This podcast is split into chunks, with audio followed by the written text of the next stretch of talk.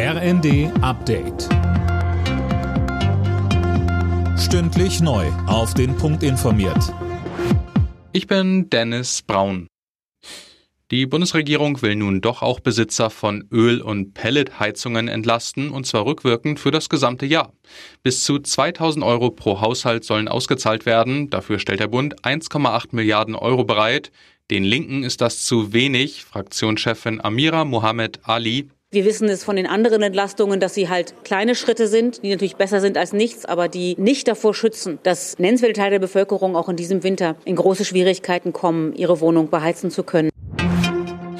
Nach der Geiselnahme und dem Ausbruchsversuch des Halle-Attentäters aus einem Gefängnis bei Magdeburg hat sich Bundesinnenministerin Faeser besorgt gezeigt. Sie hofft, dass die JVAs jetzt nochmal ganz genau ihre Sicherheitsmaßnahmen überprüfen, damit sich so etwas nicht wiederholen kann.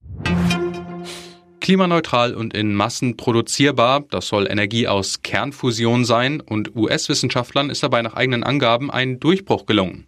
Sie haben beim Verschmelzen von Atomkern erstmals mehr Energie gewonnen, als sie dafür verbraucht haben. Bis die Technologie industriell genutzt werden kann, wird es aber wohl noch ein paar Jahrzehnte dauern. Hartmut Zohm vom Max-Planck-Institut sagte bei Welt TV, ich halte das Ergebnis für wissenschaftlich sehr interessant und spannend und es zeigt auch den Weg auf sozusagen Richtung Kernfusion ein Durchbruch von der Art, dass man jetzt schon morgen den Kernfusionsreaktor haben würde, ist es nicht. Der erste Finalist bei der Fußball-WM in Katar steht fest. Argentinien setzte sich im Halbfinale gegen Kroatien durch, entstand 3 zu 0. Für die Argentinier geht es am Sonntag entweder gegen Frankreich oder Marokko.